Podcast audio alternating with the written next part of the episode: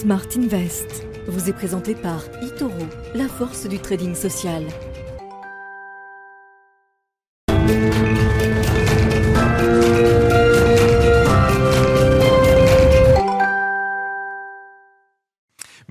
Tous et bienvenue dans Smart Invest, l'émission qui vous accompagne dans vos premiers pas sur les marchés financiers, doublé d'un programme d'apprentissage où quatre participants mettent en pratique tous les mois la théorie évoquée en plateau au sein de quatre portefeuilles virtuels sur la plateforme eToro. Nous nous retrouvons aujourd'hui pour la sixième et dernière édition de cette première saison, une saison qui a commencé en septembre et qui a connu de nombreux rebondissements sur les marchés financiers, des rebondissements qui ont forger les connaissances des participants et que nous commenterons bien sûr en plateau dans un instant. Au programme donc de cette édition de Smart Invest, nous retrouverons tout d'abord Valérie Khalifa, directrice marketing France chez Itoro, avec qui nous évoquerons la nécessité de se former avant d'investir sur les marchés financiers afin d'être conscient des actions que l'on réalise et des conséquences de ces décisions d'investissement. Nous aurons ensuite le plaisir d'accueillir Éric Pinon, président d'honneur de l'AFG, qui reviendra en plateau les éléments que tout investisseur doit avoir à l'esprit lorsqu'il investit sur les marchés financiers. Des éléments très concrets à garder en mémoire dans chaque démarche d'investissement. Nous enchaînerons ensuite avec Tendance et Figure, notre rendez-vous dédié à l'analyse technique. Christophe Machineau sera avec nous euh, pour faire un point sur le multi-time frame. Christophe Machineau qui est fondateur de CM Trading. Le multi-time frame, une notion qui est indispensable à connaître pour tous ceux qui veulent approfondir l'analyse technique. Et enfin, nous euh, laisserons la place au débrief du programme d'apprentissage. Nous reviendrons sur ces mois passés à tenter de comprendre le message des marchés, à analyser et à sélectionner les valeurs avec nos quatre participants, Marie-France, Mathieu, Flavie ou encore Mathieu, mais aussi leurs deux accompagnants, Antoine et David. On se retrouve tout de suite dans Smart Invest. Et pour commencer cette émission, nous avons le plaisir d'être en duplex avec Valérie Khalifa, directrice marketing France chez Itoro. Bonjour Valérie Khalifa. Bonjour Nicolas. Merci d'être avec nous en duplex. Je rappelle que Itoro est une plateforme multi-actif d'investissement. Si je reviens, euh, Valérie Khalifa, sur le dispositif Smart Invest, ce dispositif s'est étalé sur six mois avec l'objectif de faire un maximum de pédagogie autour de l'investissement sur les marchés financiers. Pourquoi Itoro a-t-il souhaité s'associer au dispositif? Alors pour nous, c'est euh, un partenariat tout à fait naturel. Euh, Itoro euh, fête cette année ses 16 ans et a été créé sur une conviction forte, c'est que toute personne peut venir investir sur les marchés financiers. Mais effectivement, ça demande des connaissances. Aujourd'hui, au travers de notre Trading Academy qui est disponible sur notre plateforme. On propose plusieurs formats, euh, des formats tuto, des formats vidéo, des guides.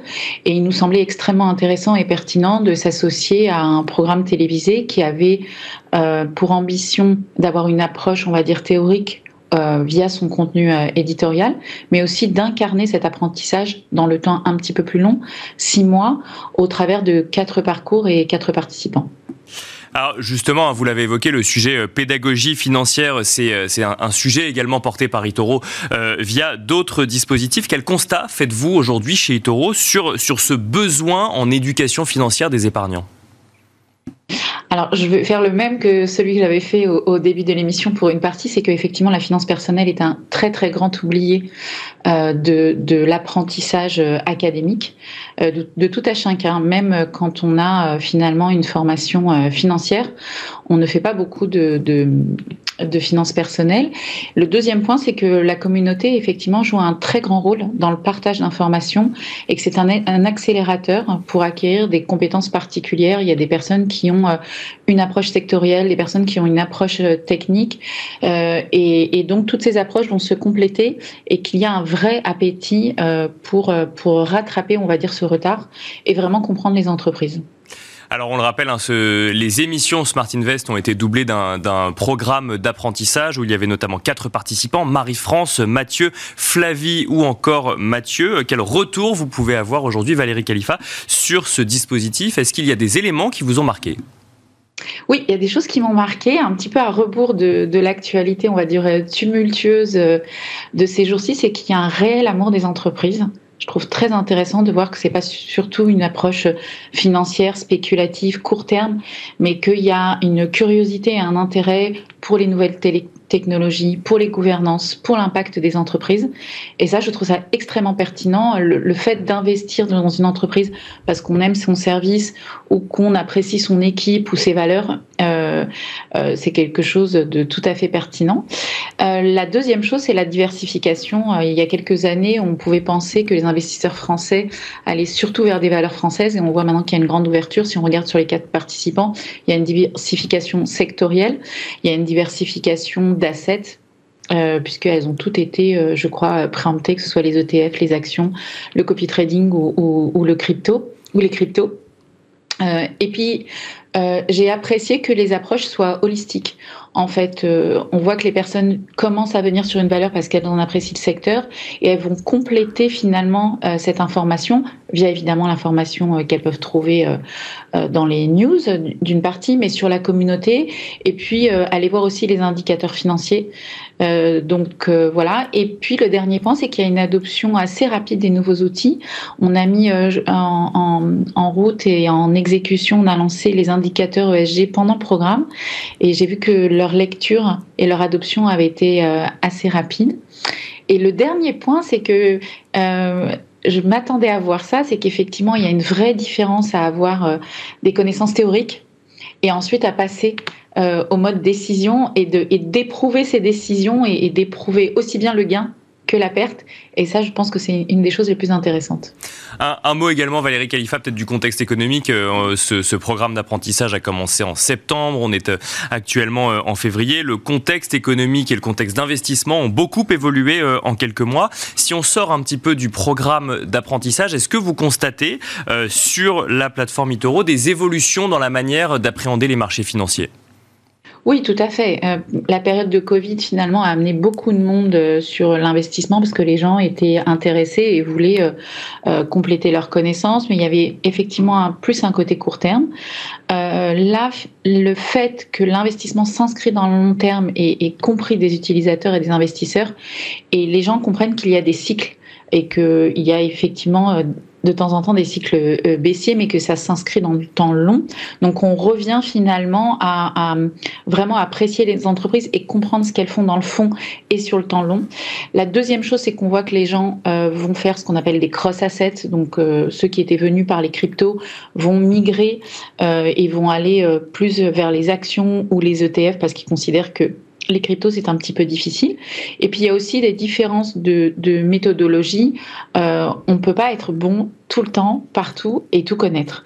Euh, donc, euh, il y a des gens qui préfèrent aller faire du copy trading, s'inspirer de, sa stratégie et copier d'autres investisseurs. Et le dernier point, c'est qu'il y a une, une, appétence certaine pour tous les contenus académiques. voilà, les personnes veulent investir, mais veulent comprendre ce qu'elles font dans le temps long, tout en considérant évidemment les news euh, qui sont euh, qui, qui, ont l'effet de faire rebondir les marchés euh, ou de leur donner une certaine apathie et fébrilité pour, pour souvent. Merci beaucoup Valérie Khalifa d'avoir été avec nous pour ouvrir cette nouvelle édition de Smart Invest. Je rappelle que vous êtes directrice marketing France chez Itoro. Merci beaucoup et quant à nous, on se retrouve tout de suite dans Markets Academy. Et nous enchaînons à présent avec Markets Academy. Nous allons nous demander ensemble ce qu'il faut garder en tête coûte que coûte lorsque l'on veut investir sur les marchés financiers. Et pour cela, nous avons le plaisir d'être en plateau avec Eric Pinon, euh, le président d'honneur de l'AFG. Bonjour Eric Pinon. Bonjour. Bienvenue sur le plateau de Smart Invest. Euh, j'ai envie de vous poser la question de but en blanc pour commencer. Lorsque l'on veut investir sur les marchés financiers, que l'on est un épargnant euh, peu ou pas averti, que faut-il absolument garder en tête? Je crois que le plus important à garder en tête, c'est que les performances des entreprises que nous allons potentiellement investir, sur lesquelles nous allons les uns les autres investir, ne font pas de la croissance linéaire, c'est-à-dire régulière. Donc il faut adapter son choix et ses investissements sur sa durée, ce que j'appelle même en, jargon euh, facile la destination. Est-ce que c'est de l'argent que je veux pour 3 mois, 3 ans, 20 ans? Et je crois que c'est un des critères importants de garder en tête. Le temps doit être définie avant l'investissement parce qu'il peut y avoir sinon une angoisse d'un rendu trop mauvais sur une période courte, alors qu'en fait, le produit choisi sera très bon sur une période un peu plus longue. Donc il faut s'affranchir finalement d'une évolution de valorisation d'un cours et se poser la question avant de, de, son, de sa durée d'investissement sur les marchés financiers. Exactement, mais euh, le, problème, c'est que le monde moderne fait que on a une information qui est très très très fréquente. Bien sûr. Euh, avec son téléphone portable, on peut regarder l'évolution des cours toute la journée. Je pense que c'est pas la peine de se stresser à partir du moment où on a fait un choix et un choix, encore une fois, sur une destination. Si on a décidé que c'était de l'argent à 2, 3, 4 ans, bah, ne pas regarder tous les jours si le cours monte ou baisse. On va se faire du stress pour rien. Et à mon avis, on va surtout faire des grosses erreurs parce que faire ce qu'on appelle dans notre jargon technique du market timing, c'est-à-dire d'essayer d'être toujours au bon endroit, on se rend compte historiquement que bah, ça marche pas et surtout que les gens ont plutôt tendance à regarder la hausse en se disant ah j'aurais dû m'y mettre et à s'angoisser de la baisse en disant il vaut mieux que je sorte tout de suite. Et c'est exactement les phénomènes inverses qu'il faudrait essayer de mettre en place. Alors on l'a dit, on, s'adresse hein, aux investisseurs qui sont peu ou pas avertis sur les marchés financiers, mais qui sont en quête effectivement de, de connaissances sur le sujet.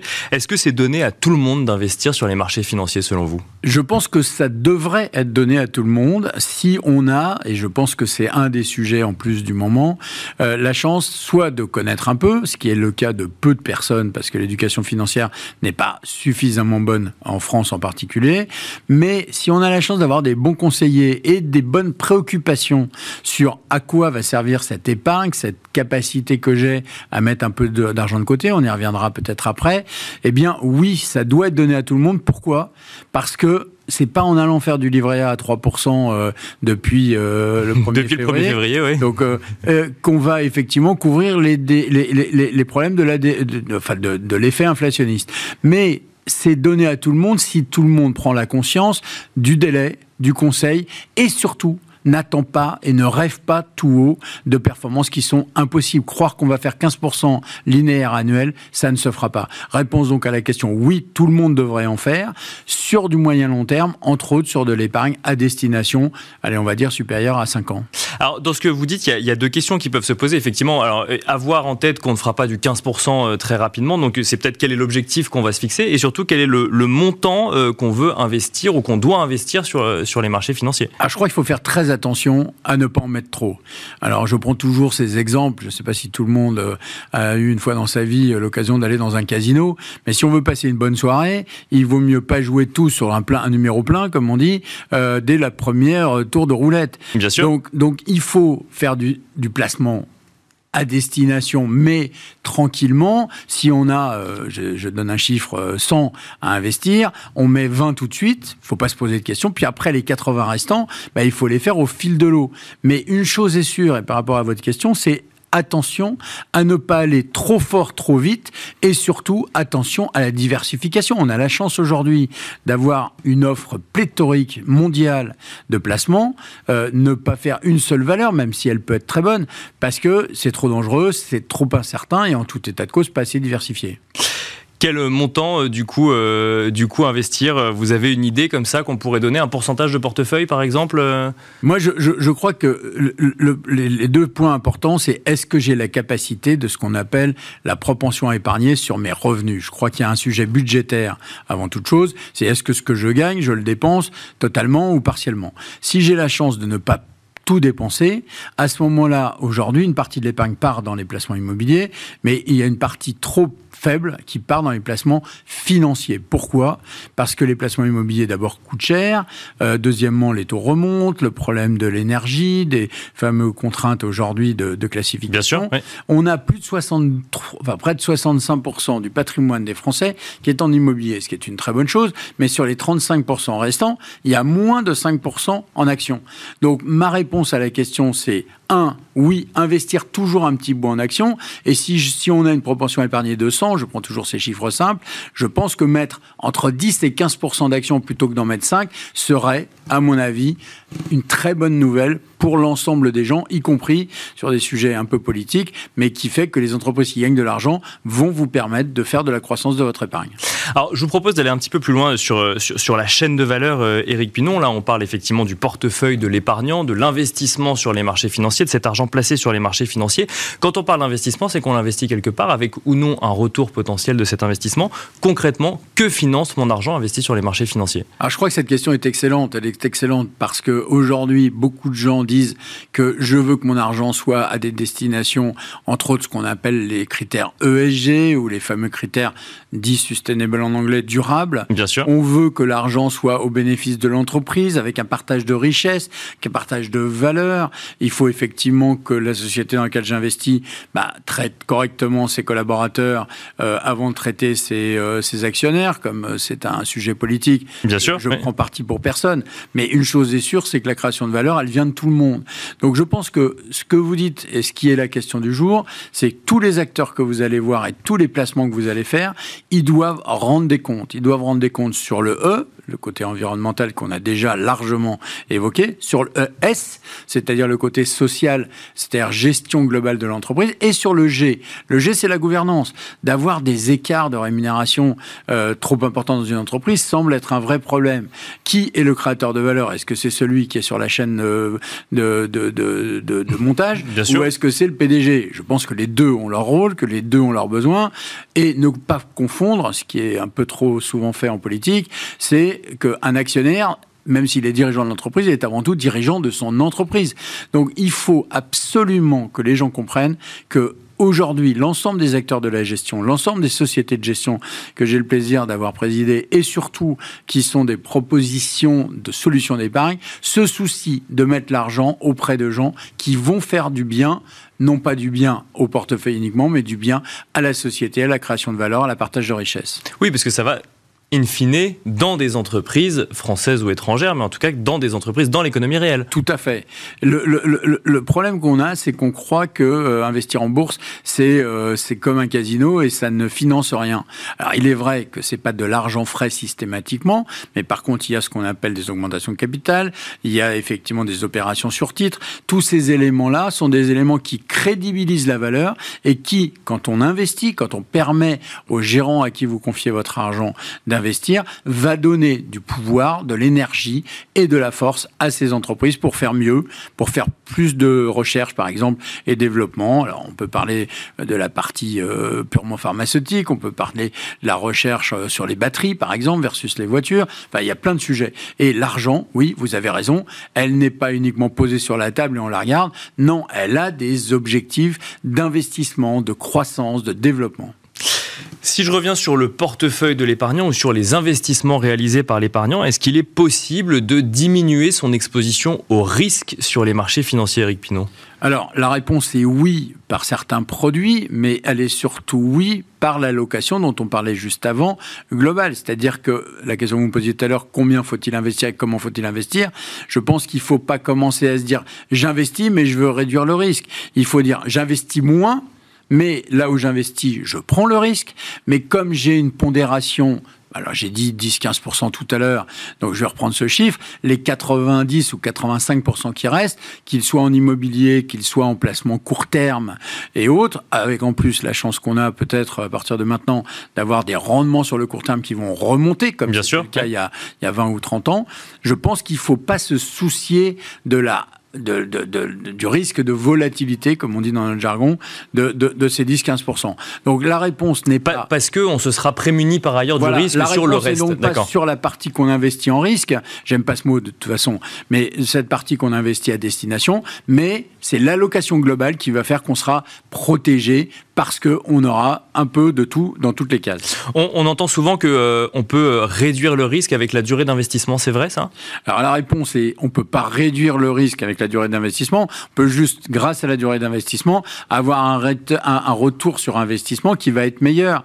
Une chose est certaine, c'est que si vous investissez dans un projet, euh, qu'il soit audiovisuel, qu'il soit de n'importe quelle nature, sûr. ça se fait pas en trois jours. Donc oui, la durée d'investissement permet non pas de réduire entre guillemets le risque, mais permet de faire qu'on laisse le temps au temps pour faire que des bons projets voient le jour et soient rentables. Éric Pinon, vous êtes président d'honneur de l'AFG. Vous avez présidé l'Association française de la gestion financière. Quelles questions doit-on se poser lorsqu'on doit faire des choix d'investissement? Je crois que la, vraie question, et je vais peut-être reboucler sur ce que j'ai dit, c'est un, qui me conseille? Euh, là-dessus, l'autorité des marchés financiers est très très euh, en, warning, comme on dit, ou en attention en ce moment sur attention à ne pas écouter euh, toutes les sirènes qui peuvent vous tenter. D'accord. Ou, alors se poser la question de l'intérêt de celui qui vous conseille, par exemple. Par exemple, c'est le cas sur ce qu'on peut parler des influenceurs, etc. Le deuxième sujet, c'est est-ce que j'ai la capacité de tenir une position? Et si oui, est-ce que c'est pour, encore une fois, 3 jours, 3 mois, 3 ans ou 20 ans? Donc être capable d'investir sur le long terme Sur le long terme. D'accord. Et, parce que la création de valeur se fait que sur le long terme. Donc utiliser de l'argent dont vous n'aurez pas besoin demain, par exemple A priori, il faut mettre sur la partie que vous intitulez risque, que j'intitule moi exposer, effectivement, non, je plaisante. Bien sûr. Exposer euh, l'argent dont on n'aura pas besoin demain. La dernière, le dernier sujet, c'est de ne pas regarder ça trop souvent souvent, parce que sinon on va se faire des nœuds au cerveau. Et euh, pour reprendre votre expression, euh, le coûte que coûte, euh, le garder en tête. que garder en tête coûte que coûte, oui. C'est pas, c'est pas effectivement en regardant tous les jours qu'on va se faire du bien. Il vaut mieux se dire, je l'ai fait, je laisse le temps au temps et les choses vont bien se passer. Vous avez mentionné effectivement les stratégies ESG, donc E pour environnement, S pour social ou sociétal et G pour, pour gouvernance. On sent que ça revient de plus en plus dans les choix d'investissement des épargnants. Est-ce qu'il y a des méthodologies particulières à mettre en place? Est-ce que ça se fait au niveau de chaque entreprise dans lesquelles on investit? Alors oui, euh, la position qui est celle des, des, sociétés de gestion et des investisseurs, c'est de laisser là aussi aux entreprises le soin de montrer qu'elles font la marche en avant vers cette nouvelle appréhension. On n'est plus là pour faire que de l'argent, que pour faire que du return. On est là aussi pour faire que les placements qui vont être faits, les investissements qui vont être faits et la contribution de chacun fassent un meilleur partage de la valeur. On a un problème en ce moment qui est un problème réglementaire européen et peut-être même mondial, qui est celui des définitions de ce qu'on appelle l'extra comptable ou l'extra financier. Bien sûr. Les choses ne sont pas encore arrêtées, elles vont l'être, je l'espère, assez vite, mais on a des normes comptables très simples, hein, avec des, des, des lectures de bilan de compte d'exploitation qui sont faciles. Sur l'ESG, on ne rêve que d'une chose et on y participe tous. On veut, parce qu'il n'y aura plus de gestion motivée s'il n'y a pas cette culture ESG. On veut que les critères soient de plus en plus précis et ils vont l'être. Et grâce à ça, l'épargnant verra que son argent va bien à des objectifs purs, entre guillemets, et surtout à destination du progrès ou, ou de meilleure vie de demain. Donc, si je comprends bien sur ce sujet ESG, il, faut, il y a une question de temps aussi, effectivement, que euh, les différents acteurs, que ce soit les financiers, les entreprises ou le législateur, s'accordent pour, euh, pour qu'il y ait un peu plus de transparence encore sur le sujet. Pour les critères. De croire que Total est une mauvaise société sous prétexte qu'elle vend du pétrole, c'est d'abord mal connaître Total parce que Total fait plein d'autres choses que la vente euh, simplement ou la raffinerie. Mais c'est effectivement des choses qui sont en train de se mettre en place. Quels sont les bons critères? Est-ce que c'est l'économie des est-ce que c'est le partage de richesses Est-ce que c'est effectivement une meilleure gouvernance Mais les choses avancent. Et contrairement à ce qu'on croit, je pense que l'action des sociétés de gestion dans les assemblées générales par exemple ou dans les réunions que nous faisons régulièrement font progresser au profit de l'épargnant et au profit d'une entreprise, des entreprises, vers un meilleur processus et une meilleure organisation. Merci beaucoup Eric Pinon euh, d'être venu sur le plateau de Smart Invest. Je rappelle que vous êtes président d'honneur de l'AFG. Merci beaucoup. Merci à vous. Et quant à nous, on se retrouve tout de suite dans Tendance et Figure. Et nous enchaînons à présent avec Tendance et Figure, le rendez-vous dédié à l'analyse technique de Smart Invest. Et en l'occurrence, nous allons nous demander ensemble euh, ce qu'est le multi-time frame. Et pour cela, nous avons le plaisir d'être en plateau avec Christophe Machineau. Bonjour Christophe Machineau. Bonjour Nicolas. Vous êtes secrétaire général de l'AFAT, l'Association française de l'analyse technique. Vous êtes également le fondateur de CM Trading. Alors, multi-time frame, le terme peut faire un peu peur. Qu'est-ce que c'est Christophe Machineau? Alors, le multi-time frame, c'est simplement une représentation graphique qui a évolué par rapport au temps, puisque auparavant, on avait l'habitude en analyse technique d'avoir qu'un seul graphe. Et euh, le multi-time frame, c'est simplement pour une action, un actif donné, on va regarder sur plusieurs unités de temps euh, cet actif, essayer ben, de voir quelles sont les différentes tendances sur cet actif. D'accord. Bah justement, ça, revient peut-être à se poser la question de tendance avant de comprendre ce que c'est que le multi-time frame. On a d'ailleurs un, visuel qui va, qui va apparaître. Euh, d'abord, on se demande ce que c'est qu'une tendance et ensuite on se rend compte que si on zoome ou si on dézoome sur, euh, sur le visuel, en fait, on se rend compte qu'il y a différents horizons de temps. exactement. En fait, ce qui se passe, c'est que c'est, on va dire plutôt qu'il y a différents graphiques selon qu'on va zoomer ou dézoomer. Imaginons par exemple euh, qu'on, si vous regardiez un, un tableau, si vous souhaitez prendre du recul, vous, prenez, vous allez donc euh, avoir une vision un peu plus globale, et donc c'est euh, prendre euh, une vision sur du long terme. D'accord. Et si vous les zoomez, vous regardez sur du court terme. Donc nous, on va faire ce travail avec des graphiques. Mhm. Alors pour rappeler une tendance, comme on peut voir sur la photo, c'est simplement imaginer un randonneur qui veut aller tout en haut d'un sommet. Il va commencer à, à, grimper, il va y avoir des pauses, il va pas monter euh, rapidement en une, seule fois. Et il saura jamais voilà. et en plus, tant qu'il l'a pas atteint. Tant qu'il l'a pas atteint, il saura pas s'il est arrivé. Et puis pour descendre, bien entendu, il va pas sauter dans le vide, il va euh, prendre son temps comme on descendrait euh, une montagne en randonnée. Donc ça, si vous gardez cette, cette image en tête, vous voyez exactement c'est quoi une tendance haussière et baissière. D'accord. À côté, vous avez un graphique qui est représenté où on voit les prix euh, d'une action. Bien sûr. Et ce qui nous intéresse, c'est qu'on va pouvoir aussi, en, en, entre guillemets, en un clin d'œil, savoir si on a une tendance haussière, flat ou baissière, en utilisant euh, notamment une moyenne mobile long terme. D'accord. Donc une moyenne mobile long, long terme, là, euh, sur le graphique, vous la voyez, elle est en jaune. Une, quand elle monte, vous voyez sur la partie, sur la moitié du graphique, on voit donc la flèche verte qui nous dit qu'on a bien cette moyenne qui monte. D'accord après, on a une tendance euh, qui s'aplatit. Donc, je vous ai mis une petite flèche bleue. et enfin, euh, on va redescendre la montagne avec euh, une flèche rouge. Donc, ça, c'est sur une unité temps donnée. D'accord. si vous voulez aller un peu plus loin, il va falloir pas simplement se dire, bah, moi, je vais regarder, par exemple, du journalier. On va essayer de voir ce qui se passe au-dessus, donc sur de l'hebdomadaire, donc sur du long terme. Et on peut aussi regarder ce qui se passe en dessous, par exemple, sur du 4 heures. Et alors, justement, il y a un autre visuel qui va apparaître, ce fameux multi-time frame. On a l'impression d'arriver dans des mondes parallèles à peu près. C'est-à-dire qu'on a le monde du journalier, le monde de l'hebdomadaire, euh, le monde du mensuel, presque aussi.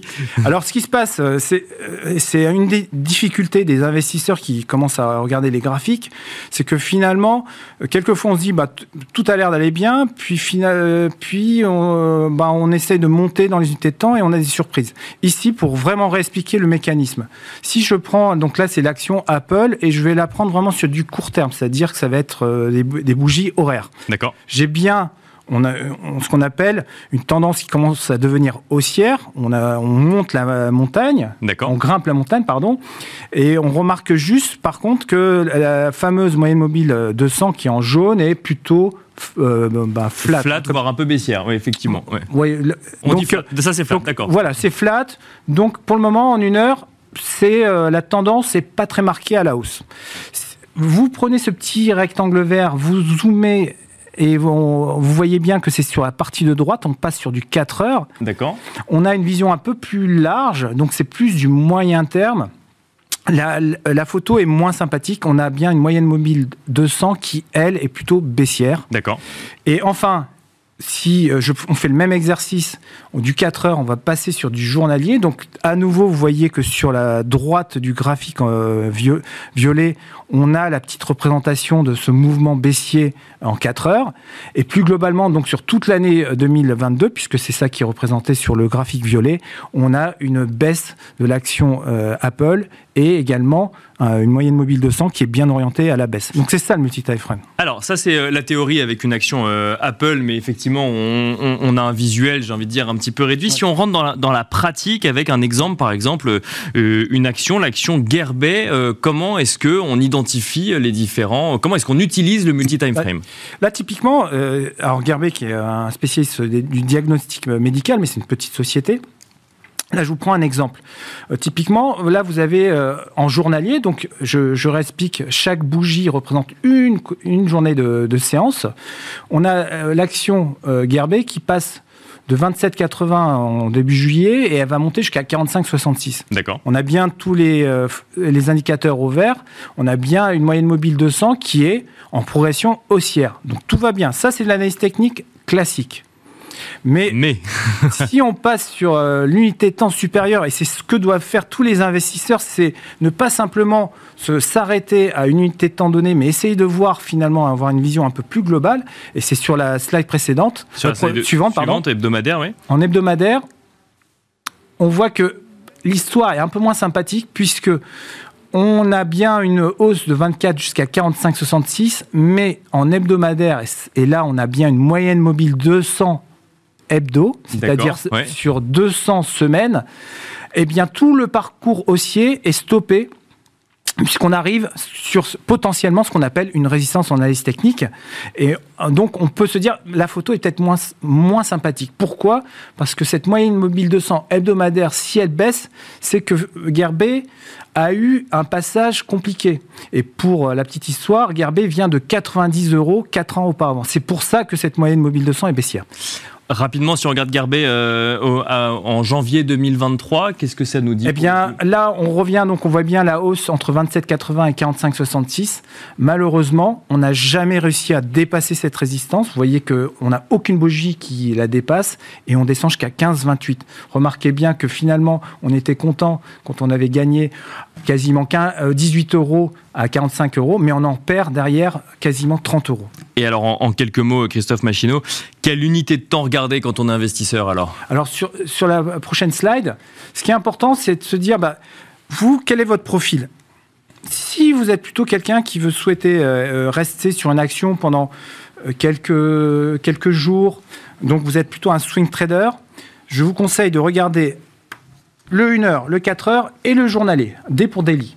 Si vous êtes plutôt un investisseur, c'est-à-dire vous souhaitez rester quand même quelques jours à quelques semaines, voire quelques mois, ce n'est pas la peine de descendre beaucoup plus bas que le 4 heures. Restez sur du daily également et du weekly. Enfin, si vous êtes vous avez une approche Warren Buffett et vous souhaitez rester quelques années sur une action, vous avez aucun intérêt à descendre en dessous euh, du journalier. Vous regarderez des graphiques également hebdomadaires et mensuels et vous aurez une vision complètement globale. Et, euh, le- pour terminer, le plus important, c'est de ne pas stresser et euh, de commencer à descendre sur du 5 minutes ou du 2 minutes. C'est le piège que font la plupart des débutants. Merci beaucoup Christophe Machineau. Je rappelle que vous êtes secrétaire général de l'AFAT et fondateur de CM Trading. Merci, Merci beaucoup. Nicolas. Merci à vous et on se retrouve tout de suite dans Smart Invest. De retour dans Smart Invest, nous allons euh, dresser le bilan ensemble des six mois du programme d'apprentissage où quatre participants se sont essayés au marché financier au moyen de portefeuilles virtuels mis à disposition sur la plateforme eToro. Et pour débriefer euh, de ce programme d'apprentissage, nous avons le plaisir d'être en plateau avec David, Terry, David Derry, analyste chez eToro. Bonjour David Derry. Bonjour. Mais aussi avec Antoine Fraissoulier, analyste financier chez eToro également. Bonjour Antoine Fraissoulier. Bonjour Nicolas. Bienvenue à tous les deux. On va commencer avec vous, David Derry. Six mois d'investissement, quatre participants, euh, quatre participants que vous avez suivis euh, tous les deux. Comment se sont déroulés ces six mois d'apprentissage, David Derry? Bah plutôt bien, hein, parce qu'on on le voit sur les quatre participants, on en a trois justement qu'on finit euh, en, positif, euh, dont euh, Marie-France euh, qui a même performé d'environ 10% sur l'ensemble du, programme. Donc on le voit, les marchés ont été assez volatiles aussi pendant ces, ces six mois, avec notamment les discours des, banques centrales, les narratifs de, récession. Et puis malgré ça, on voit qu'ils ont réussi à, tirer de la performance, notamment le mois de janvier qui a été bénéfique pour, pour la plupart des, des candidats. Un mois de janvier qui permet de, à trois candidats sur quatre donc de finir le, programme dans le vert. Eh, C'est vrai qu'il y, a- deux choses. Il y a ce qu'on peut évoquer euh, sur les marchés financiers, puis il y a le choix des valeurs au quotidien quand euh, c'est son portefeuille à soi et qu'il faut choisir entre euh, une action, un ETF, un copy portfolio sur la plateforme eToro ou, autre. Là aussi, est-ce que vous avez senti des questionnements particuliers sur les choix d'investissement? Eh ben, on voit que les candidats n'ont pas eu tous la même stratégie. Par exemple, Mathieu Ilouz, lui, a plus été tourné vers les ETF. Euh, Marie-France, a elle, euh, choisi une euh, diversification assez totale parce qu'elle a fait à la fois des crypto-monnaies, à la fois des actions, à la fois un peu de matières premières, etc. Mais on voit justement que tous les candidats ont, eu leur propre stratégie et ont décidé après de, diversifier avec ce qui leur plaisait. Notamment des ETF pour Mathieu Elouz ou des crypto-monnaies pour euh, Mathieu Stéphanie. Antoine Fraisse-Soulier, euh, David Derry l'a rapidement mentionné, la période n'était pas non plus hyper simple pour des épargnants qui s'y connaissaient peu ou pas sur les marchés euh, financiers. On a eu des comportements de marché que tout le monde n'arrivait pas à expliquer, avec un recul des marchés financiers en fin d'année 2022, un rebond d'un coup mmh. d'un seul, mmh. début 2023, une séquence banque centrale que tous les marchés suivaient. Y a, ont été les grands événements Alors je les ai donnés rapidement, mais comment est-ce qu'on fait quand on, quand on ne connaît pas les marchés financiers pour euh, naviguer dans ces événements? C'est sûr que les conditions de marché étaient extrêmement compliquées parce qu'on a une volatilité qui est extrême. Donc, effectivement, c'était compliqué à ce niveau-là. Ensuite, euh, lorsque le, programme a commencé, c'était au mois de septembre. Le mois de septembre a été très mauvais sur les marchés, mais en revanche, octobre et novembre ont été des mois assez positifs, même très positifs. Donc, en fait, ils ont quand même pu profiter du rebond des marchés. Décembre a été un mois plutôt neutre et janvier a été un mois excellent, notamment sur les valeurs technologiques. Donc, au final, ils ont quand même profité de conditions de marché plutôt favorable, même si ça reste une année 2022 négative dans l'ensemble. Mhm. Euh, le dernier trimestre 2022 a été plutôt positif. Donc en fait, ils ont quand même profité de cela. Ensuite, effectivement, euh, la, diversification a été vraiment le maître mot parce que euh, la, personne qui a gagné, Marie-France, a, le mieux diversifié son, portefeuille. Alors on, rappelle que c'était pas un concours, hein. donc effectivement mm. la personne qui affiche la plus haute performance, mais l'idée n'était pas forcément d'aller que sur la performance financière, mais de regarder aussi les convictions de gestion. Mais effectivement, à la fin, on est quand même content d'avoir un portefeuille en positif. Oui, c'est vrai et, euh, le, côté euh, prudent de Mathieu Ilouz a aussi euh, été bénéfique puisque il, c'était quand même le, candidat le plus prudent qui n'a pas investi la totalité de son capital, il a investi 50% de son capital. Il a quand même réussi à avoir une performance bien positive, mais effectivement, les conditions de marché étaient quand même plutôt favorables finalement aux candidats, aux participants, pardon. Aux participants, David Derry, est-ce qu'il y a des grands enseignements de ce programme d'apprentissage vis-à-vis d'un public qui ne s'y connaît pas ou qui s'y connaît assez peu sur ces marchés financiers moi, je trouve qu'il y a des apprentissages assez intéressants. Alors déjà, il y a eu le, stop loss euh, de, Marie-France qui s'y attendait pas et qui, euh, comme elle, euh, elle a l'habitude de le dire, la machine qui a activé son, son stop loss. Et donc, montrer voilà, qu'il y a des, des, concepts importants, le stop loss, le take profit, l'effet de levier, qui sont importants euh, d'appréhender. La deuxième euh, chose aussi qui était intéressante du, euh, et qu'on a appris avec ce programme, c'est comment allouer et quelle allocation on va mettre sur un, actif. Et ça a été notamment le cas de Mathieu Stéphanie hein, ou, de Flavie, qui ont au début mis beaucoup et qui ont alloué beaucoup de leur portefeuille, en fait, Mathieu Stéphanie sur Orpea et Flavie sur Tesla. Et on sur une conviction chacun, finalement, oui. Exactement. Et on le voit que quand le marché euh, ne va pas dans la bonne direction, bah, ça crée aussi un, un drawdown, donc une, une perte assez importante sur le, portefeuille. Donc euh, ça aussi, c'est important de prendre en considération et je pense que le programme l'a bien montré. Euh, je reviens un petit peu sur le, sur le contexte. Hein, Antoine Fressoulier, vous disiez que le contexte était plutôt favorable. Est-ce qu'on peut dire que finalement, on a trois, trois participants sur quatre qui affichent des performances positives C'est un peu aussi grâce au rallye de début d'année sur, pour, les marchés financiers. Oui, alors pour Flavie, ça a été le cas puisqu'elle a passé essentiellement le temps en territoire négatif et elle finit euh, là en territoire positif, mais de une faible performance. Effectivement, comme, euh, comme disait David, elle avait une pondération très importante sur Tesla. Bien sûr, 30% euh, de son capital, je crois. Et, et, effectivement, Tesla a rebondi de 40% au mois de janvier. Du coup, ça lui a permis de, de passer. Mais effectivement, c'est important là. Euh, l'exposition de son portefeuille, c'est vrai qu'on ne met pas tous ses œufs dans le même panier. Hein, c'est bien une expression qui, marche en bourse. on ne va pas déjà mettre 30% sur une valeur de son portefeuille. C'est euh, déraisonnable. Euh, il vaut mieux en général quand même diversifier, au maximum ses investissements. Merci beaucoup David Derry et Antoine Fressoulier. Je vous propose bah, de retrouver tout de suite finalement les quatre participants et de recueillir leurs impressions sur ces six mois du programme d'apprentissage. Je vous donne rendez-vous tout de suite dans Team Invest. Et c'est parti pour Team Invest. Nous avons le plaisir de retrouver en plateau les quatre participants au programme d'apprentissage Smart Invest. Nous avons le plaisir d'être en plateau avec Flavie Voyer. Tout d'abord, bonjour Flavie Voyer. Bonjour Nicolas. Vous êtes étudiante en Master 2 à l'EDEC Business School. Nous avons le plaisir d'être également avec Mathieu Stéphanie. Bonjour Mathieu Stéphanie. Salut Nicolas. Vous êtes CEO de Alvo Market et président de Cosa Vostra. Nous avons le plaisir également d'être en plateau avec Marie-France Pedroni. Bonjour Marie-France Pedroni. Bonjour. Vous êtes expert comptable et cofondatrice de Bobby et nous avons le plaisir d'être également avec Mathieu Mathieu Ilouz. Bonjour Mathieu Ilouz. Bonjour Nicolas. Et vous êtes jeune diplômé en de master pardon, en ingénierie financière. Et ben, on vous a suivi pendant six mois, euh, tous les quatre, sur les réseaux sociaux, en plateau. On a suivi vos décisions d'investissement, on a suivi parfois vos doutes, vos questionnements. On va commencer avec vous, Flavie Voyer. Euh, comment est-ce que vous avez vécu ces six mois d'apprentissage sur les marchés financiers? Vous ne connaissiez pas du tout le monde de l'investissement avant. Exactement. En fait, ces six mois se sont plutôt bien passés et c'était ma première expérience euh, sur les marchés financiers. Donc, une vraie opportunité de découvrir tout l'univers. Euh, globalement, euh, j'ai terminé avec un portefeuille en positif, donc je suis plutôt euh, contente et c'est grâce à certaines valeurs qui ont carrément tiré mon portefeuille vers le haut. Ce sont notamment Netflix, je crois, avec plus 47%. j'ai aussi DocuSign, Coursera et Air Liquide et qui ont euh, compensé donc justement avec euh, Tesla où j'ai eu une plus euh, forte baisse et Ubisoft aussi. Tesla qui faisait partie des valeurs que vous aviez choisies notamment parce que si je dis pas de bêtises, vous étiez mis comme contrainte d'aller vers des entreprises qui étaient en lien avec vos valeurs et notamment sur des sujets de transition énergétique ou de transition écologique. C'est ça, j'avais défini deux critères de départ, donc investir dans les entreprises de la tech et les entreprises dites responsables et Tesla en faisait partie parce que je croyais dans l'idée de passer à l'électrique dans le secteur de l'automobile.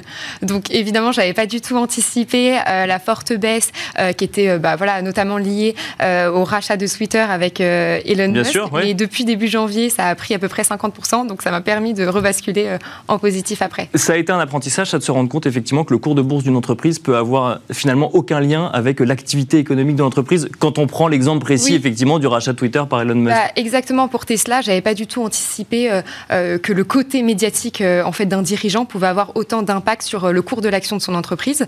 Et c'est ce que j'ai pu observer. Donc je pense que dans le futur, euh, je mettrai peut-être euh, moins, euh, enfin, plus petite partie de mon portefeuille sur la valeur pour éviter d'avoir une aussi grande baisse, parce que j'avais mis 20% à peu près. Mathieu Elouz, vous êtes jeune diplômé de master en ingénierie financière. Les... La finance n'a pas de secret pour vous. Comment est-ce que vous avez vécu ces six mois d'apprentissage finalement sur les marchés financiers, si tant est qu'il y avait encore un apprentissage à faire de votre côté? Si, si, il y, a, toujours un, un, apprentissage à avoir. ça a été six mois très enrichissants pour moi, euh, qui m'ont permis d'appréhender la gestion d'actifs euh, sous un autre angle. Euh, pendant ces six mois, bah, j'ai essayé de, remplir mon objectif, à savoir essayer de construire un portefeuille diversifié avec un niveau de risque modéré permettant de capter de la croissance à long terme sur les marchés. Donc pour ça, je me suis notamment appuyé sur des produits de type ETF. E D'accord.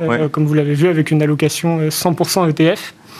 Euh, voilà, mon sens. Donc ETF, on précise quand même hein, pour ceux qui nous écoutent, on va suivre un indice qui lui-même est composé de différentes valeurs, parfois avec des thématiques. Ça, c'est des choses qu'on peut entendre de manière très théorique. Et là, vous l'avez testé de manière pratique et ça correspondait finalement à vos objectifs d'investissement? C'est ça. J'ai souhaité, euh, bah, à, mon sens, euh, une grande exposition à, des, à ce qu'on appelle des single stocks, des titres individuels euh, représente une grande euh, source de risque.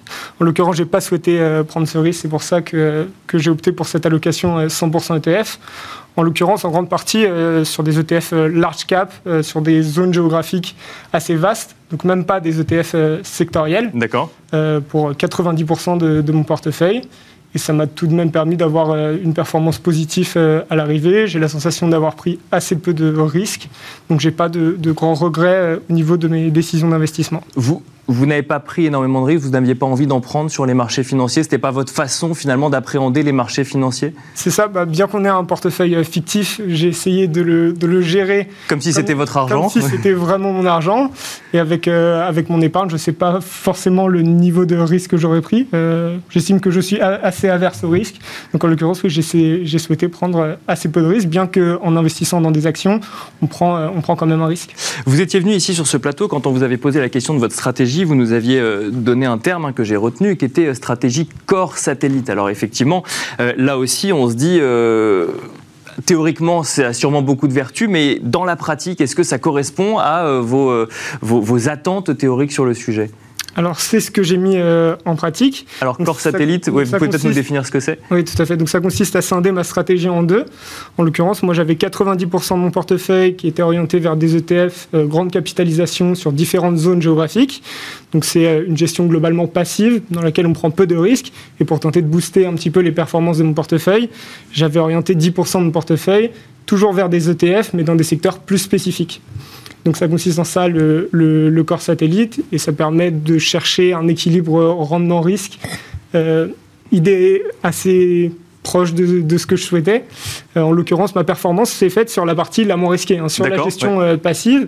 ma partie satellite n'a pas particulièrement bien performé sur, sur les six mois, en partie à cause de mon market timing qui n'a pas été bon et j'aurais peut-être dû faire une entrée progressive comme je l'ai fait sur les 90 autres euh, pourcents de mon portefeuille. Ça veut dire que vous n'êtes pas rentré au bon moment ou pas sorti au bon moment, c'est ça ce que... C'est ça, je ne suis pas entré euh, au bon moment. Euh, en fait, étant donné le faible montant que représentaient ces, ces 10%, j'ai fait le choix de rentrer en une fois sur ces valeurs, alors que sur les 90 autres pourcents, je suis bien rentré de façon étalée en DCA, ce qui a été plus payant, au-delà même du choix des secteurs qui n'était pas forcément bon étant donné le contexte économique. Après, ça reste sur six mois, donc donc à voir sur une perspective de long terme qui était, euh, qui était mon horizon de placement euh, initial. Moralité, il faut rester euh, fidèle à ses objectifs de départ. Marie-France Pedroni, on va continuer avec vous. Alors je rappelle, hein, Mathieu Elouz, le sujet n'était pas forcément de faire de la performance, mais quand on a effectivement un petit peu de performance positive à la fin, on est content. Vous avez fait environ 5,2% de, performance. Flavie Voyer, vous avez fait 3,6% de performance. Marie-France Pedroni, vous êtes celle qui a affiché le, le portefeuille avec la plus haute performance. Quels étaient les objectifs que vous êtes fixés au départ et comment est-ce que vous êtes allé la chercher performance bah, je suis beaucoup moins euh, spécialiste que mon voisin. Donc pas d'ETF En fait, euh, j'ai fait ça plus euh, en gestion de, de, mère de famille. C'est-à-dire qu'en gros, effectivement, j'ai réparti mon portefeuille. j'ai essayé d'avoir des, des, valeurs très très variées, plusieurs, mais pas trop non plus. Hein. J'avais au plus fort une douzaine de valeurs pour pouvoir les suivre convenablement. des valeurs que je connaissais bien, donc je dis pas que je passe ma vie chez Hermès, mais quand même, je connais cette, euh, cette, société, Netflix, enfin des, valeurs, donc de l'or, du sucre, ça aussi, je pense que tout le monde connaît. Euh, peut-être des valeurs, encore une fois, euh, traditionnelles. alors, j'ai quand même eu aussi un peu de, Bitcoin, un peu d'Ethereum. L'idée, c'était aussi d'être, très varié, de voir un peu comment, comment ça allait fonctionner. Mon objectif au départ, c'était pas de, gagner, entre guillemets, le, le challenge, pas du tout. c'était véritablement euh, peut-être, euh, alors contrairement euh, à toi, Mathieu, de, c'était pas mes sous. D'accord. Donc vous pouviez tester des choses, des crypto-monnaies par exemple, ou des matières premières. Alors par ailleurs, j'ai des crypto-monnaies. D'accord, très bien. Donc non, c'est pas Donc vous connaissiez, ça c'est bon. Mais en fait, voilà, on nous a donné entre guillemets un budget. Ce budget, bon bah voilà, j'y étais. Alors que peut-être que dans la vraie vie, j'aurais été un tout petit peu plus réticente à, à, faire tous ces investissements comme ça, euh, sans finalement euh, me poser trop de questions. Alors je reviens, hein, comme pour Mathieu, sur euh, ce que vous nous avez évoqué en plateau, notamment vous avez découvert ce que c'est qu'un stop loss. Est-ce que du coup ça c'est un apprentissage sur ces six mois d'investissement Je veux redire quand même que le stop loss en tant que tel, c'est pas ce qui m'a. C'était que sur la plateforme, et ça je, je, suis bien placée pour le savoir, puisque moi je, suis cofondatrice d'une plateforme, en fait il y, y, a un paramétrage en fait qui est en automatique. Bien Donc quand j'ai acheté l'or et le sucre, au tout début, eh bien, de façon automatique, alors que j'avais pas bien vu, euh, euh, c'était coché. Et, donc, euh, effectivement, comme au début ça a baissé, puis après ça a remonté, donc il a fallu que je rachète puisque Parce que ça a été vendu la machine me les avait vendus automatiquement. Voilà. Donc c'est plus la pratique de l'outil. Bien sûr. Non, c'est bon. Le, garde-fou de l'outil qui finalement que vous avez découvert. Je ne le remets pas en cause. Hein, le, ce garde-fou, ça peut être très très bien, euh, justement quand ce sont nos vrais sous. Bien sûr, effectivement. Euh, Mathieu Stéphanie, euh, un mot sur. alors effectivement, j'ai parlé de, de, performance. Vous avez fait des choix de, de conviction, si, si, on peut le dire, si on peut le dire ainsi. Je me sens gêné, Nicolas. un petit peu. Vous avez gardé le meilleur pour la fin? J'ai gardé le meilleur pour la fin exactement. Euh, vous avez fait euh, des, choix d'investissement sur, ce, sur ces six mois. Vous avez euh, décidé d'aller sur les crypto-monnaies, vous avez décidé d'aller sur Orpea, également sur, sur d'autres titres. Comment est-ce que vous avez vécu cet apprentissage de six mois? J'avais un grand apprentissage, c'est que j'allais fermer ma grande gueule. au début, j'ai dit, je suis arrivé en disant, je suis là pour gagner. Vous m'avez répondu, ben, c'est pas un concours, donc je, je prends le. Pas un concours. Ce n'est pas un concours, on confirme. je suis le seul dans le négatif, je crois. Donc voilà, mais, mais euh, je vous rejoins sur le, sur le fait que le fait que ce soit un peu virtuel, je me suis quand même aussi un peu emballé sur certains engagements, notamment hors PA, où euh, ce que je fais pas dans la vraie vie, parce que j'ai aussi un vrai portefeuille Itoro, euh, sur lequel je fais plutôt une bonne période, mais plus prudente. Donc je fais pas non plus de gros gains, je fais pas de grosses pertes, mais là sur Orpea, j'étais assez boule. Donc l'idée était de me dire euh, je pense que cette, cette boîte est au fond. Et puis à chaque fois que ça creusait, ben, je me disais, allez, j'y retourne, j'en remets. Et, Avec cette idée quoi de, de se dire euh, ça ne peut que remonter, je serai là le jour où ça remontera, c'est ça? Et voilà, et puis bah, finalement, elle a été reprise au fond par la Caisse des dépôts, et de consignation, oui. ces derniers jours. Donc, du coup, du coup là-dessus, j'ai joué, j'ai perdu. mais c'est intéressant aussi de le, voir, de le voir comme ça. Il y a d'autres apprentissages que j'ai pu avoir sur le, le dollar cost averaging, c'est-à-dire que, notamment sur les cryptos, j'ai aussi eu une démarche qui était de dire ça descend, ça descend, ça descend, donc je rachète, je rachète, je rachète. Et quand ça rebondit, euh, et ben comme j'achetais à moins cher, j'en achetais plus. D'accord. Quand le rebond euh, est arrivé, je gagnais plus. Je revenais pas à ma somme initiale, mais vraiment, je, je, je, suis en gain. Donc finalement, euh, euh les gains sur les cryptos, ils sont intéressants parce que ça fait partie. Bitcoin et Ethereum sont mes gains numéro 2 et 3. Mais c'est intéressant ce que vous dites, puisque ça revient à ce que nous disait Mathieu Elus. Finalement, s'il y a un apprentissage que, que vous retenez, c'est celui de se fixer des objectifs au départ et s'y tenir, quelle que soit la variation des, des actifs sur lesquels on a envie d'investir. Oui, j'ai investi assez peu dans de nouveaux actifs. Je, je me suis renforcé dans mes convictions. Euh, et ce qui est intéressant, je pense aussi, c'est d'avoir. Euh, je suis pas allé comme comme euh, vous, Mathieu, sur les sur les ETF exactement. J'ai fait quand même un MSCI World qui doit être un ETF.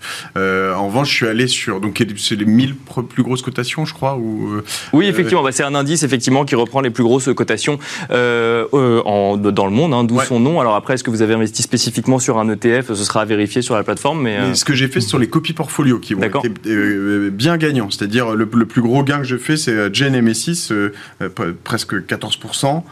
et après, en effet, j'ai fait des copies sur Euraseo, sur Berkshire Hathaway de Warren Buffett. Donc je suis vraiment allé sur, j'ai copié des, portefeuilles existants sur lesquels j'ai presque gagné sur tous, sauf sur les énergies renouvelables, qui est, la deuxième, sur laquelle j'ai perdu 10% aussi. Mais... Bon, et finalement, si, si je vous écoute, il faut faire confiance à d'autres qui finalement on montre déjà des performances positives ou faut éviter de prendre trop de risques. Mathieu, sur les marchés financiers, c'est la stratégie la plus payante que vous avez, que finalement c'est celle qui a le plus payé? Je ne sais pas, peut-être qu'on peut, ce qu'on peut retenir, c'est, euh, la force de la diversification euh, au sein des portefeuilles. On a vu qu'à travers les, stratégies des différents euh, participants, c'était les portefeuilles les plus diversifiés qui avaient le mieux performé sur, sur la période. donc certes, la diversification n'est pas gage de, performance, je pense que c'est gage d'un, rapport rendement-risque qui qui est assez maîtrisé si je peux me permettre, oui, j'allais dire, parce que je pense que le, le si j'avais fait le bon pari sur Orpea, et c'est là on est sur du mm. pari. En Bien sûr, exactement. Le gros gain, donc j'ai perdu. Le plus gros gain est potentiellement sur, sur celui qui, met, si j'avais mis all-in sur un truc, j'aurais peut-être pu gagner même à 20 ou 30% de gain sur mm. le seul. Le problème, c'est que faire ça dans la vraie vie, c'est. Et pour autant, euh, oui. faut, faut, être faut accepter de pouvoir perdre beaucoup. La stratégie n'aurait pas forcément été la bonne pour autant, même si à un instant T, il y aurait eu euh, un gain. Flavie, voyez, j'ai envie de vous poser euh, une question. Vous avez six mois de recul sur les investissements que vous avez réalisés. Avec la connaissance que vous avez acquise des marchés financiers aujourd'hui, est-ce que vous auriez fait des choses différemment euh, au début? Alors je pense que ce que j'aurais pu euh, changer, c'est euh, le pourcentage de mon portefeuille que j'ai mis sur chacune des valeurs. Comme j'expliquais au départ pour Tesla, ayant mis 20%, j'en ai beaucoup, enfin j'ai eu dû supporter tout l'impact sur le portefeuille général. Alors que si j'avais mis que 5% par exemple, je pense que j'aurais un gain euh, beaucoup plus important. Mais sinon, sur ce qui concerne euh, les secteurs, c'est vrai que la tech était euh, assez volatile, donc j'ai eu des extrêmes très positifs ou très négatifs. À voir peut-être dans le futur se fixer d'autres critères. Mais euh, voilà, je crois que c'est à peu près. Mais alors, je, reviens sur Tesla parce qu'effectivement, aujourd'hui, le, cours de l'action dépend de l'actualité du dirigeant. Pour autant, si euh, c'est un investissement de conviction, peut-être qu'on a envie de garder Tesla en portefeuille parce qu'on croit dans le projet. Oui, exactement. Bah, c'est ce que j'ai essayé de faire. En fait, euh, je voulais faire du stock picking, c'est-à-dire d'investir dans des valeurs dans lesquelles je croyais sur le long terme en faisant abstraction du contexte de marché. C'est pour ça qu'au départ, j'ai investi dans Tesla et avec le besoin de passer à l'électrique dans l'automobile. Et c'est ce que j'ai aussi voulu faire sur d'autres valeurs de mon portefeuille. Marie-France Pedroni, vous allez croire que je veux toujours revenir sur cette histoire de stop loss, c'est pas du tout le cas, mais euh, vous êtes la seule à avoir investi dans le sucre sur ce plateau. C'est quand même un choix assez original quand on décide de se tester sur les marchés financiers, d'aller investir sur des matières premières. Pourquoi le sucre? euh, L'idée, c'était de diversifier. Et donc, euh, matières premières, c'était, c'était des valeurs qui existaient. donc, j'avais pris des matières premières, des valeurs d'action, j'avais pris des indices, puisque j'ai aussi gagné des sous avec les, les deux indices. J'avais pris des cryptos. En fait, ma volonté était vraiment d'étaler. Et pour le coup, effectivement, peut-être que j'ai aussi fait en sorte que chacune des valeurs, euh, finalement, n'avait pas la part du lion. J'ai vraiment réparti. J'ai vraiment fait.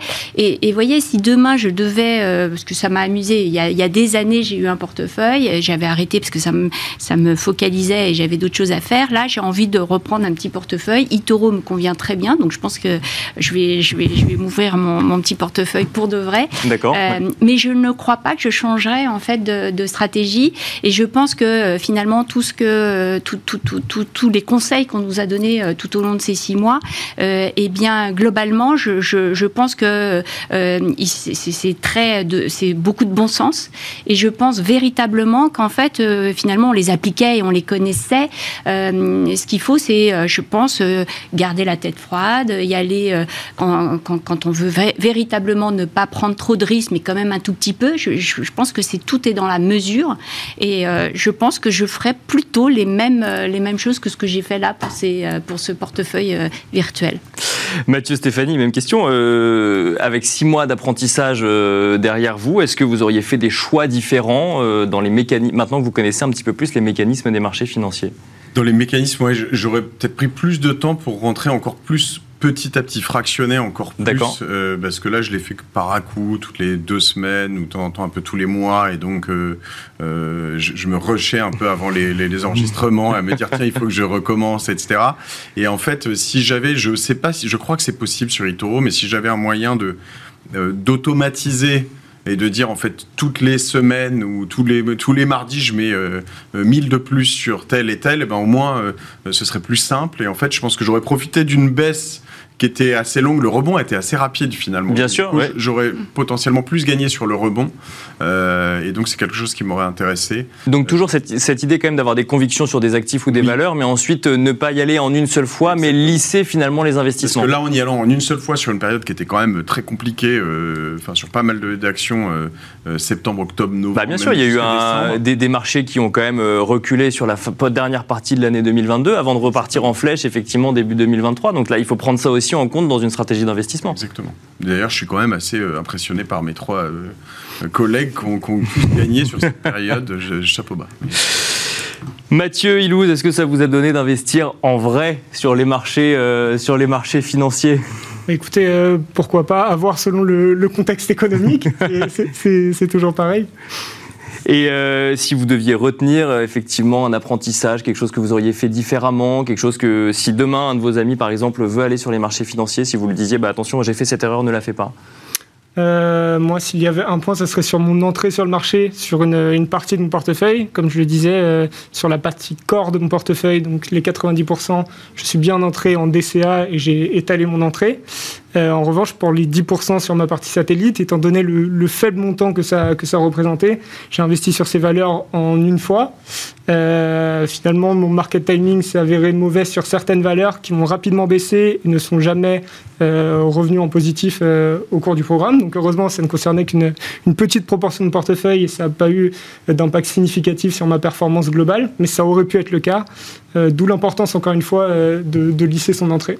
Bon, si je dois retenir deux messages clés euh, de, votre apprentissage, c'est effectivement lisser son entrée ou en tout cas euh, gérer euh, le timing d'investissement et surtout investir dans des choses que l'on comprend ou dans des mmh. actifs que l'on comprend. Merci beaucoup en tout cas Mathieu Ilouz, jeune diplômé de master en ingénierie financière. Merci Marie-France Pedroni, expert comptable et cofondatrice de Bobby. Merci Flavie Voyer, étudiante en master 2 à l'EDEC Business School. Et merci Mathieu Stéphanie, CEO de Alvo Market et président de Cosa Vostra. Merci d'avoir participé à ce programme d'apprentissage. Merci à vous également de nous avoir suivis en télévision, mais aussi sur le digital, sur les réseaux sociaux, d'avoir suivi ce programme d'apprentissage. Et je vous dis à très bientôt.